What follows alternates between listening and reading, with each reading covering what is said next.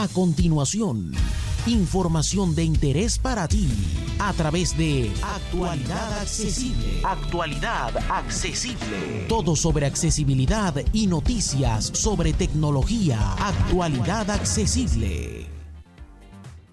Hola, hola, hola. Soy J. Almagro, Pepe para los amigos, y esto es Actualidad Accesible News, tu revista semanal de actualidad tecnológica y accesibilidad, editada por Actualidad Accesible. Comenzamos como siempre con las novedades de hardware que esta semana son fundamentalmente presentaciones de teléfonos de marca chinas que irán llegando a los distintos mercados en los próximos meses, sobre todo en sus gamas baja y media.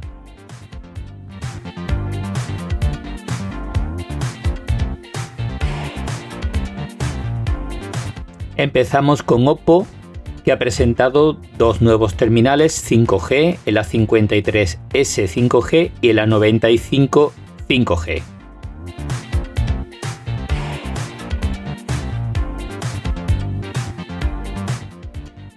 El A53 es un terminal idéntico al A53 con 4G, pero en este caso con un nuevo procesador, el Dimensity 800U, que le permite trabajar en 5G. Por lo demás es realmente igual a su hermano pequeño. Lo mejor de ese terminal, su precio de unos 170 euros al cambio.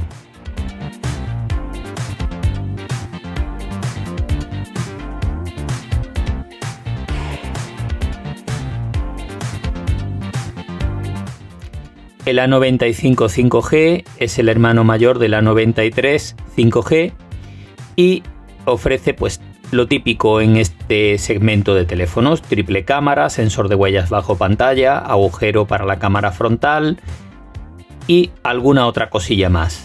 Lo mejor también posiblemente su precio, que arranca en unos 250 euros. Vamos con otra marca que ha presentado novedades, que es la marca francesa Vivo, y que eh, está expandiéndose por el mundo poco a poco. Ha presentado dos terminales en este caso.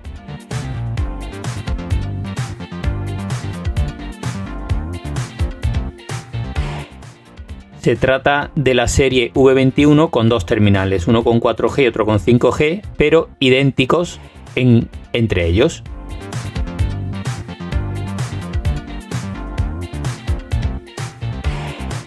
Cuentan con triple cámara trasera y sobre todo con una cámara para selfies de 44 megapíxeles, que es una auténtica barbaridad.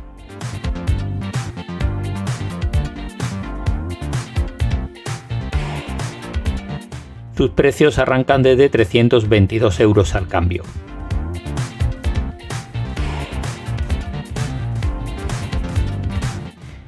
Otra marca que ha presentado terminales es la marca Realme, que ha presentado una nueva serie con tres terminales.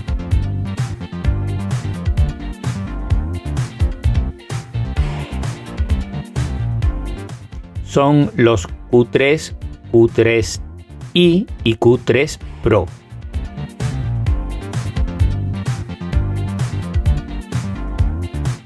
Cuentan con características muy muy similares y se diferencian en pequeños detalles. El Pro tiene un procesador algo más potente y los otros dos son realmente casi iguales, con diferencias en las cámaras y poco más. Cuentan con cuádruple cámara trasera, con sensor de huellas, etcétera, etcétera. Terminales de gama media bastante bien equipados por precios bastante razonables. De hecho, los precios arrancan en 167 euros, así que ya sabéis, es una gama eh, bastante económica. Eso sí, están personalizados en cuanto a sistema operativo.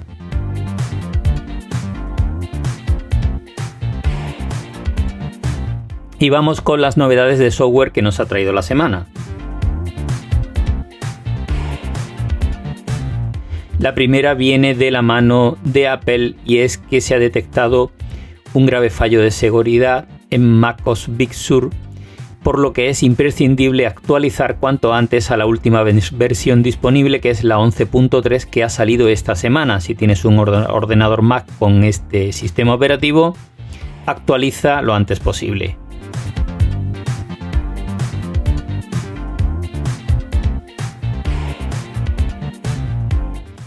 Una noticia muy importante para todos los que eh, vivimos en España en este caso es que Em, el gobierno español acaba de publicar una norma por la que los equipos electrónicos y de consumo en general que cuentan actualmente con dos años de garantía pasan a tener desde enero de 2022 tres años de garantía y las empresas la obligatoriedad de mantener el stock de piezas de recambio hasta 10 años. Esto posiblemente tenga repercusión en un futuro en los precios de los modelos que salgan a la venta en nuestro país, pero desde luego es muy importante para los consumidores.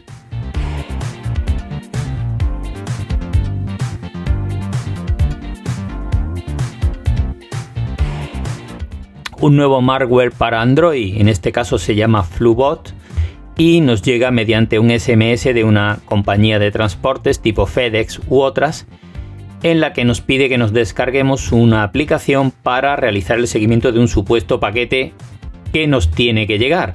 Así que os lleva a una página donde te descargas una aplicación que toma el control de tu móvil. Ojo con este tipo de cosas, sobre todo si no esperas ningún paquete.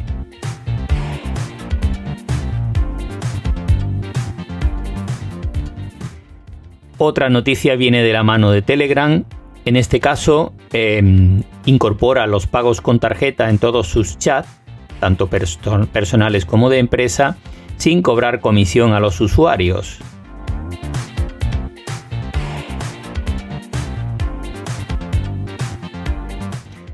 Por su parte, eh, Twitter ha lanzado una actualización para terminales Android que ya estaba presente en iPhone desde hace bastante tiempo. Era la posibilidad de eh, utilizar fotos con alta resolución y descargar también fotos con alta resolución, en este caso de hasta 4K y ahora ya está también disponible para Android.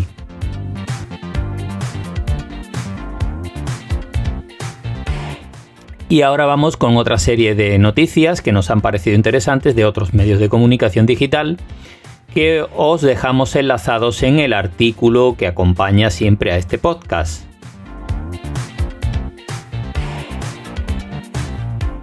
En Apple Esfera han probado ya los AirTag de Apple, cosa que nosotros vamos a hacer posiblemente hoy en cuanto los tengamos en las manos y os daremos nuestras primeras impresiones en un unboxing adecuado a la ocasión.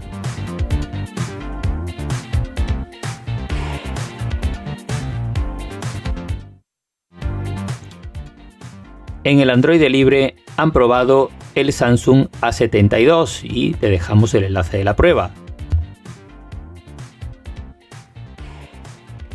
En Computer hoy nos ofrecen una lista con 5 terminales buenos y bonitos y baratos, muy útiles para un primer teléfono de los pequeños de la casa.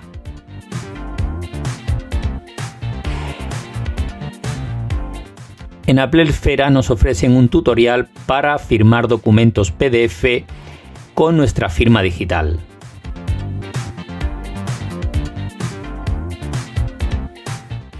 En Computer hoy también tienen una lista con 5 auriculares muy apropiados para deportistas.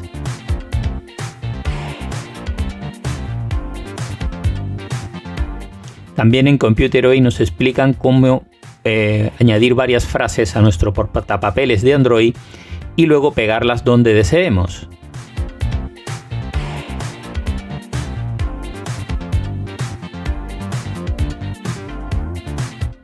También tienen una lista con los mejores teclados para iPad de tipo Bluetooth.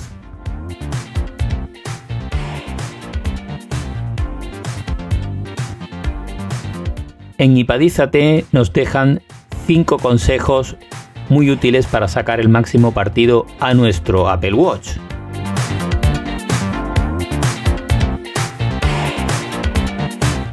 Y en maldita.es nos explica muy bien el uso de antivirus en terminales móviles, tanto de Android como de iOS.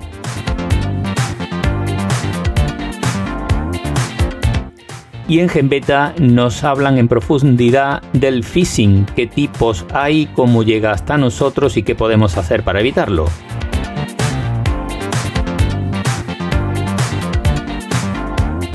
Y esto ha sido todo por esta semana. Muchas gracias a todos por seguirnos. Ya sabéis que tenéis toda la información en el artículo que acompaña a este podcast en actualidadaccesible.com. Un abrazo y hasta la semana que viene.